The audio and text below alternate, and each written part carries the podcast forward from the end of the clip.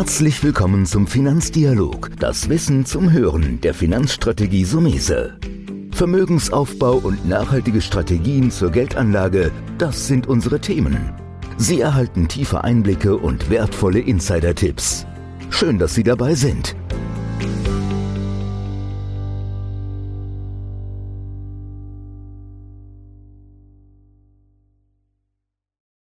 Grüne Geldanlage. Ein großes Thema, das weiterhin stark verbreitet ist, nachhaltiges Investieren.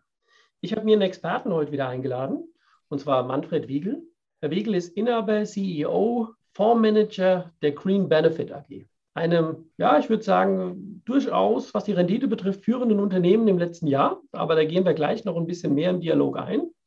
Erstmal vielen Dank, Herr Wiegel, dass Sie heute dabei sind. Und da Green Benefit noch nicht so ganz bekannt ist, würde ich sagen, gebe ich Ihnen am Anfang ruhig ein bisschen Raum. Stellen Sie doch nochmal vor, was hat Sie bewogen als ehemaliger Vermögensverwalter, eine Vorgesellschaft und Fonds zu gründen mit dem Hintergrund nachhaltiges Investieren? Ja, vielen Dank, Herr Somese. Schön, dass wir heute hier zusammen sind. Gerne erzähle ich Ihnen ein bisschen aus dem Nähkästchen über die Green Benefit. Was uns bewegt, was mich persönlich bewegt, war einfach die Erkenntnis, äh, wir möchten gern Dinge wirklich mit großer Hingabe entwickeln und mit, mit großer Konzentration, mit Fokussierung. Und es, es ist nicht immer so einfach äh, möglich bei einer, groß, bei einer großen, zum Beispiel großen Vorgesellschaft, das umzusetzen. Und darum haben wir uns überlegt, oder ich mit meinem Team äh, vor ein paar Jahren, vor sechs, sieben Jahren, wie können wir denn ein optimales Umfeld schaffen für uns als kleines Fondshaus, als äh, so, man sagt ja auch Fondsboutique dazu. Wir schaffen, wie schaffen wir ein optimales Umfeld für uns, um optimal Leistung abliefern zu können? Das heißt, äh, wenn ich zu viele Vorgaben habe, zum Beispiel ein, ein Beispiel kann ich äh, liefern, wenn man zu viele Vorgaben hab, hat, an welchen Indizes man sich orientieren muss oder dass man am besten so ganz nahe am Index orientieren muss, dann führt es in aller Regel dazu, dass man eigentlich gar keine gute Leistung bringen kann als Fondsmanager, weil man eh nur das macht, was die Masse macht. Und darum war uns wichtig, wirklich hier ein, für uns erstmal ein optimales Umfeld zu schaffen und mir persönlich war es wichtig, auch einen Beitrag zur Bewahrung der Schöpfung zu leisten. Darum war es für mich klar, das ist ein grün, grünes Unternehmen, Green Benefit äh, heißt ja grüner Nutzen. Äh, wir wollen damit wirklich äh, einen Beitrag zum Umweltschutz leisten und zum Klimawandel, zur Bekämpfung des Klimawandels mit unserem Fonds. Mhm. Das ist ja erstmal so ein bisschen, ich würde sagen, die, die Motivation Geschäftspolitik. Aber genau. da steigen wir noch ein bisschen tiefergehend ein. Ja. Da nochmal eine gute Überleitung. Warum ist denn die grüne Geldanlage aus Ihrer Sicht so interessant? Oder was ist grüne Geldanlage? Also für mich, für uns sind grüne Geldanlagen einfach solche Anlagen, die eine Art Win-Win-Situation darstellen. Ich möchte ein Beispiel geben. Äh, früher hat man investiert, weil man als Vermögensverwalter Geld verdienen will, als Fondsmanager und der Kunde will möglichst viel erwirtschaften. Und, und da war es dann nicht in erster Linie im Fokus gestanden, wie muss die Anlage ausgestaltet sein, Gibt es überhaupt einen Einfluss von diesen Geldanlagen? Ich möchte ein Beispiel auch wieder hier bringen. Das Beispiel äh, Spekulation auf Weizenpreise durch irgendwelche Hedgefonds zum Beispiel. Das, das hat man früher vor 20, 30 Jahren ohne Probleme äh, so, so wahrgenommen. Aber wenn man mal genau dahinter schaut, was denn da ausgelöst wurde durch diese Spekulationen auf diese Weizenpreise, dann hat man schnell erkannt, dass hier tatsächlich äh, Fehlentwicklungen in eine Richtung gelaufen sind, die die Menschen, zum Beispiel in Afrika, die das Weizen dann brauchen und den, den, sich den Weizen gar nicht mehr leisten können. Äh, und zu solchen Fehlentwicklungen hat es geführt. Und auch speziell die Finanzkrise hat dann doch dazu geführt, dass viele, dazu gehöre ich auch, uns überlegt haben, mit was will ich eigentlich künftig mein Geld verdienen. Das heißt, man muss äh, sich immer überlegen, mit was will ich künftig mein Geld verdienen und kann ich da ethisch, umweltthematisch dahinter stehen? Ich glaube, das ist eine Diskussion, die erst nicht erst seit Corona massiv stattfindet, schon in den letzten 10, 20 Jahre. Also zumindest bei mir seit 20 Jahren schon. Und der Anteil der, der nachhaltigen Investments hat bei uns ständig zugenommen, bis ich irgendwann so weit war, dass ich gesagt habe, ich konzentriere mich, ich fokussiere mich zu 100 Prozent auf das nachhaltige Investieren eben eine Win-Win-Situation herbeizuschaffen für die Menschen, für die Umwelt, dass die Umwelt auf keinen Fall verliert, dass Menschen nicht verlieren und trotzdem, sage ich jetzt mal, Investoren und auch die betreuten Gelder durch die Verwalter, durch die Fondsmanager auch für jeden ein vernünftiges Einkommen ermöglichen.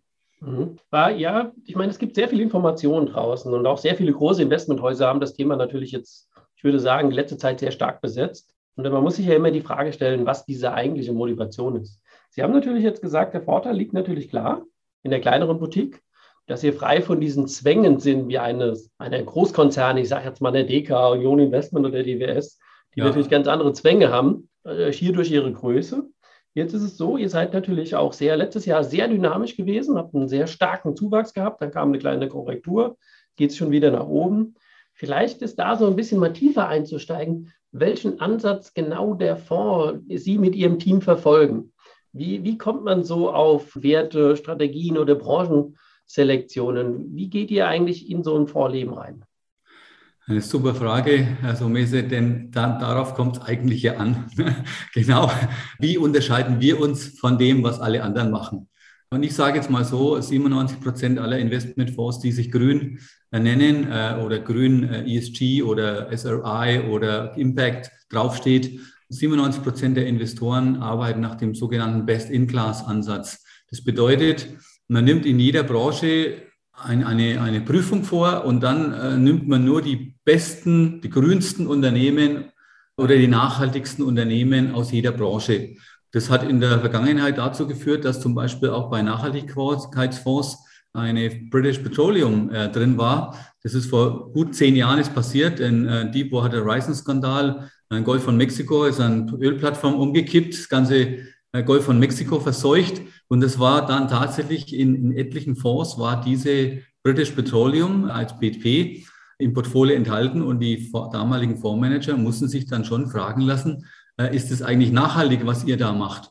Und das haben wir uns natürlich auch gefragt, dass wir gesagt haben, diesen Best-in-Class-Ansatz, also die, immer die nachhaltigste Aktie aus jeder Branche, das ist nicht das, was wir wollen. Wir wollen im Zweifelsfall überhaupt keine Ölaktien im Portfolio haben. Das heißt, wir haben auf der einen Seite eine sehr straffe dunkelgrüne Ausschlusspolitik, dass wir sagen, mit bestimmten äh, Branchen, mit bestimmten Unternehmen wollen wir erstmal gar nichts zu tun haben. Und dann wollen wir auch wirklich gar nichts zu tun haben, bedeutet, wir möchten das möglichst zu 100 Prozent ausschließen. Und das hat dazu geführt, dass wir auch diese ganzen Mischkonzerne, die, die, die ja auch vielleicht irgendwo in einem dieser Bereiche, nehmen wir auch Kohlekraft, äh, äh, zu tun haben, äh, die wir ausschließen, haben wir gesagt, auch Mischkonzerne sind eigentlich für uns nicht geeignet. Da kamen wir auf das Thema Pure Player.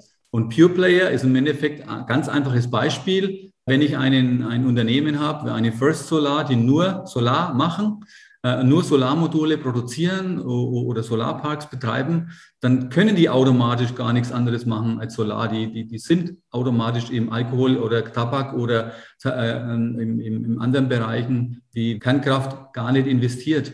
Und, und das lässt uns einfacher es ermöglichen, diese Nachhaltigkeitskriterien zu prüfen.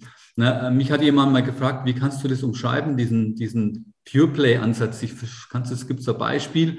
Dann habe ich äh, mit Augenzwinkern dann immer, sage ich dann, äh, hast du schon mal bayerisches Bier getrunken? Äh, dann hat er gesagt, ja, meistens sagen die Leute dann ja. gesagt, warum ist das Bier denn eigentlich so gut? Warum? Weil seit 500 Jahren es ein bayerisches Reinheitsgebot gibt, wo festgelegt ist, dass nur reine Zutaten in dieses Bier reinkommen. Also keinerlei Chemie, irgendwelche Zusatzstoffe, sondern nur Wasser, Hopfen, Malz, Gerste. Aus anderes kommt hier nicht rein. Und genauso versuchen wir, ein bayerisches Reinheitsgebot für Fonds zu kreieren, indem wir diesen Pure Play Ansatz anwenden. Und das, denke ich, ist der wesentliche Unterschied von unserem Ansatz zu den wie vielen am Markt tätigen Fonds. Da sind natürlich jetzt zwei, drei Facetten drin. Zum einen würde ich natürlich fragen, bei, bei dem Ansatz hat man da wahrscheinlich doch im ersten Moment geringere Auswahl an Aktienmöglichkeiten. Ich mache ein Beispiel. Ich komme jetzt auch mal mit einem Beispiel. Wir haben eine Siemens. Ja, ja. Siemens macht ja alles. Ja. Aber die haben ja irgendwann hingegangen und haben gesagt, okay, jetzt machen wir eine Tochter für Windkraft, die nur noch Windkraft macht, die wir irgendwie mit Spanien da fusioniert haben. Spätestens da würden sie sagen, also wenn, wenn ich so eine Tochter habe, wiederum ein eigenes Unternehmen, die nur Windkraft machen, kommt es rein. Aber der Milchkonzern, und das so verstehe ich jetzt, jetzt so ein bisschen, der nebenbei noch Kohlekraft in Australien gemacht hat, ich glaube, da hat der Siemens auch zwischendrin die Finger drin gehabt, das genau. scheidet aus. Das ist ein sehr guter Ansatz. Jetzt muss ich mich natürlich fragen, wenn ich jetzt so ein Privatanleger bin, und sage, naja, wie ist jetzt der Vergleich zu so einem Fondsmanager wie Ihnen und ich als Privatanleger? Worauf muss ich als Privatanleger achten? Und die Frage, die sich damit anschließt, wenn es jetzt ein bisschen zwei, drei Sachen auf einmal sind, wie viele Aktien habt ihr denn aktuell in einem Fonds? Und wie geht ihr mit der Streuung um? Weil das sehe ich immer als Problem für den Privatanleger.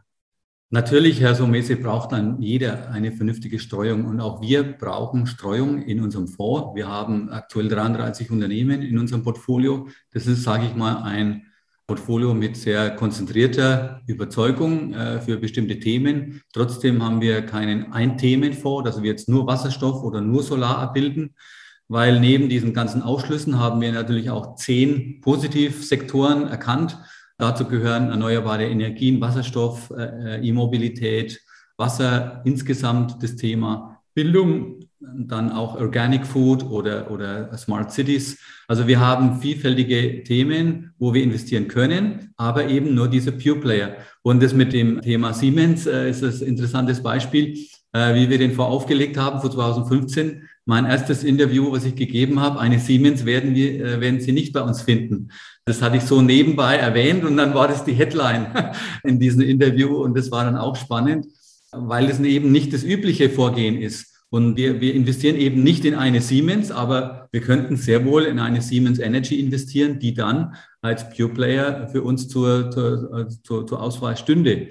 Jetzt müsst ihr nur noch entsprechende gute Wirtschaftsdaten liefern können und Zukunftsaussichten liefern. Und da sind wir gleich bei dem nächsten Punkt zu Ihrer Frage, was muss, ein, muss man überhaupt beachten? Natürlich muss ich Unternehmen haben, die Zukunft haben. Was nützt es mir, wenn ich ein, ein totgeborenes Pferd reite, also ein totes Pferd reite, äh, dann ist es Zeit abzusteigen, hat ein Dakota-Indianer schon gesagt. Und, und darum ist es eben wichtig, dass man immer überlegt, äh, diese Unternehmen, die ich investieren will, wie könnten die vielleicht in fünf, in zehn Jahren oder in 15 Jahren dastehen? Und das ist genau das machen wir. Wir machen da ständig einen Abgleich mit den Unternehmen, in die wir investieren, wie könnten diese Unternehmen eben in diesem Zeitraum von fünf, zehn Jahren dastehen. Und das sind ganz, ganz wichtige Kriterien für uns, ja, um, äh, um auch die besten Unternehmen zu finden, die vielleicht nicht jetzt jeder schon kennt, aber die eben in zehn Jahren jeder kennt. Mhm. Das ist ja der Ansatz, damit hoffe ich natürlich als Privatanleger auch immer, so diese Aktie zu finden, aber wir haben es ja eben schon rausgemerkt. Wenn ja. Sie schon 33 Titel haben, da müssen wir eine Münze werfen, welcher die und 33 wieder die beste ist. Das weiß natürlich genau. Keiner. Ich glaube, das, da wird es für einen Privatanleger immer recht schwierig zu sagen, weil wenn er es ernsthaft betreiben will, dann muss er ja schon auf mehrere solcher interessante Unternehmen setzen, weil er ja auch nicht weiß, wie wir alle, was jetzt äh, wirklich abgeht. Das ist das, was Sie hundertprozentig richtig sagen, Herr Somese. Niemand hat die Glaskugel und auch niemand kann die Zukunft vorhersagen man, man, man, muss halt auch da gewisse Demut walten lassen, auch als Fondsmanager, dass man nicht sagt, äh, ich, ich, ich weiß jetzt, wie die Zukunft ist, aber viel, wir beschäftigen uns viel mit Zukunftsthemen, mit Megatrends oder auch mit Zukunftsforschung. Das ist das eine, aber natürlich muss man einfach einen wachen Verstand haben. Ich empfehle auch Anlegern, sich nur mit Themen zu beschäftigen, die einen selber auch wirklich interessieren, wo man einen Bezug dazu findet. Es macht überhaupt keinen Sinn, schnell mal Geld zu verdienen zu wollen an der Börse, nur weil der DAX rauf oder runter geht, sondern man, man soll es sich immer als Mitunternehmer sehen, wenn man in Aktien investiert. Und natürlich haben Sie es richtig erkannt, ist es für einen äh, Einzelanleger natürlich schon schwierig, aus verschiedenen Branchen, aus verschiedenen Bereichen äh, jeweils interessante Unternehmen zu finden. Man kann viel lesen. Ich brauche sehr viel Zeit zum Lesen. Mein Research ist sechs Stunden am Tag nur zu lesen, was am Markt äh, abgeht, was passiert, welche Unternehmen was machen. Also man darf nicht denken, dass man schnell mal irgendwo in der Finanzzeitung was liest und dann wird man dadurch Millionär. Denn die Wahrscheinlichkeit, die nächste Amazon zu erwischen oder, oder Google oder Alphabet, die ist eben nicht allzu groß aber die ist vorhanden, die ist möglich. Und auch wir haben in unserem Portfolio auch Titel, die sich für 20, für 30-facht haben. Aber das war eben nicht nur ein Lucky Shot, sondern das ist konsist konsistentes Auswahlverfahren steckt da dahinter mit viel Know-how, viel Arbeit. Zu denken, dass das von selber alles läuft, das wäre auch für uns eine Illusion, sondern da steckt knallharte, schwere, harte Knochenarbeit dahinter. Das ist vielleicht, da könnten wir fast einen eigenen Podcast machen, über ja. wie man die richtigen Informationen gewinnt. Aber da schließt sich ja. trotzdem noch die Frage ein bisschen an, die ich, ich gerade äh, interessant finde. Vielleicht ein paar Beispiele, was liest man denn so am Tag? Ist es so die klassische von, ich sag mal, Börsenzeitungen, Börse Online, diverse Newsletter? Vielleicht so ein kleines Beispiel, es wird schwer nachzumachen, weil die Zeit hat ja keine sechs, sieben Stunden am Tag. Das ist ja ein Job, den Sie täglich machen. Nebenbei ja, genau. ist das schwer. Nur vielleicht mal so als Beispiel, wo Sie sich tummeln, dann informativ. Man ist ja insofern overnews but underinformed. Das Schöne ist heutzutage, dass man alle Informationen ohne Kosten rankommt. Also ich lese jetzt nicht die, die teuer bezahlten Einzelanalysen von großen Banken. Äh, das ist weniger das, was wir lesen, sondern wir lesen tatsächlich, wenn wir uns einen Sektor wie Wasserstoff oder, oder Solar als Investitionssektor ausgesucht haben, dann lesen wir natürlich alle über alle Pure Player, die da damit betroffen sind. Und, und dann decken wir praktisch den gesamten Bereich ab. Und da lesen wir praktisch aber alles. Das heißt, vom Financial Times wo ich wirklich auch, äh, darf ich sagen, auch äh, richtig Geld dafür bezahle, weil es unser Analysetool ist, in erster Linie Financial Times, äh, aber dann eben auch komplett die ganze Presse, auch mal, auch mal was, was, was Privatanleger über Werte schreiben. Sowas interessiert mich auch, weil da kennt man mal von der anderen Seite den Blick und nicht nur im Elfenbeinturm eines Fondsmanagers gesehen. Was wir auch machen, wir gehen auch auf Solarmessen und unterhalten uns zum Beispiel mit, äh, mit Handwerkern, welche Solarmodule denn momentan am besten funktionieren, welche äh, Speicher am besten funktionieren äh, und, und wollen es eigentlich von dem Endanwender wissen, was am besten funktioniert und was auch am besten die beste Qualität und das beste Preis-Leistungs-Verhältnis ist. Auf der anderen Seite brauchen wir über LinkedIn, habe ich über 7.500 Kontakte mittlerweile, weltweit äh, sehr 95 Prozent englischsprachig wo wir mit allen möglichen Wissenschaftlern vernetzt sind aus Stanford University, Professor Jacobson zum Beispiel, der, der ständig über seine Publikationen dann informiert, was er wieder neueste Studien herausgefunden hat. Und auch das interessiert uns. Das heißt, die, die klassischen Finanzanalysen, die, die klassischen Finanzblätter, die lesen wir eher nicht, sondern eher alles, was zum Thema was dazu zu sagen hat, was zum Thema Wasserstoff etwas zu sagen hat, oder zum Thema Solar wieder als Beispiel diese zwei Hauptbranchen, in die wir ja momentan investiert sind. Also ich würde sagen, da hat doch ein bisschen, da war doch schon mal einiges drin. Ja. Ähm, muss sagen, wir verlinken natürlich gerne auch unter den Shownotes jetzt hier nochmal zu, zu Ihrem Unternehmen. Das ist momentan interessant und es wird, glaube ich, auch die nächsten fünf bis zehn Jahre interessant sein, nachhaltig zu investieren. Wir haben dazu gerade schon ein, ein Depot dazu aufgelegt, sind auch immer im Austausch, wie wir beide jetzt. Vielleicht nochmal so ein abschließendes Fazit. Was würde man einem Privatanleger, der vielleicht noch nicht so sich mit dem Thema tiefer auseinandergesetzt haben? Ich meine, als allererstes würden wir beide sagen, du musst da was machen. Der Bereich ist zukunftsträchtig, auch in der Kapitalanlage, sprich Rendite. Aber was würde man als Fazit dem Anleger sagen, der sagt, okay, ich will jetzt mal da Schritte reingehen, ich interessiere mich für nachhaltiges Investieren? Mit unserem Fonds zum Beispiel empfehlen wir immer einen Sparplan, äh, weil wir haben äh, relativ hohe Schwankungen, weil wir eben ein Fonds sind, der durch diese starke Fokussierung, dann die eher die kleineren Unternehmen und dann auch Unternehmen, die wachsen, äh, haben wir doch relativ starke Schwankungen. Die kann man am besten bändigen durch einen Sparplan. Da kann man, denke ich, sehr, sehr gut in solche Themen, in die wir investieren, investieren. Und, und was natürlich immer wichtig ist, was ich vorhin schon gesagt habe, äh, man soll sich, sich immer als Mitunternehmer sehen. Nicht so wichtig ist eigentlich, was die Börse macht, ob die rauf oder runter geht, oder welche die Zinsentwicklungen sind, sondern entscheidend ist, was machen die Unternehmen, in die, in die man investiert ist. Äh, und da glaube ich, ist es wichtig, dass man auch mal längerfristig denkt. Wenn wir jetzt zum Beispiel bestimmte Sektoren sehen wie Wasserstoff, dann glauben wir, dass wir uns am Anfang eigentlich des, dieses Zyklus erst, befinden. Äh, ich will mal Beispiel geben, im Marathonlauf, äh, da sind wir jetzt momentan bei Kilometer fünf und da braucht man einen langen Atem. Das heißt, man braucht, wenn man investiert, dann viel Zeit. Und wenn man die hat äh, und auch mal geduldig ist, dann wird man auch am Ende dafür belohnt werden. Das ist meine Überzeugung aus über 30 Jahren Erfahrung als Finanzdienstleister, auch als Certified Financial Planner, wo ich auch seit 97 CFP bin jetzt. Also das ist auch meine Erfahrung, dass man für langfristige Geduld, strategisches Investieren, Interesse zeigen für die, für die Zukunftsthemen, dass man da immer belohnt wurde. Ich würde sagen, da kann ich eigentlich nichts hinzufügen. Perfekt. Vielleicht noch ein sehr guter Hinweis, den ich auch nochmal aufnehme, da gerade dieses ratierliche Investieren ist ja bei Märkten mit großer Schwankung immer sehr interessant. Vielen Dank, dass Sie heute mit dabei waren und ich freue mich auch auf den zukünftigen Austausch. Ja, vielen Dank, Herr Somese. Hat viel Spaß gemacht und gerne wieder mal. Alles Gute. Das war der Finanzdialog, das Wissen zum Hören der Finanzstrategie Sumese. Natürlich ist dieser Podcast keine Anlageempfehlung, denn jede Anlageentscheidung muss individuell getroffen werden. Idealerweise ist sie Teil einer ganzheitlichen Strategie, die exakt zu Ihnen passt. Dazu müssten wir uns persönlich kennenlernen. Besuchen Sie uns auf sumese.de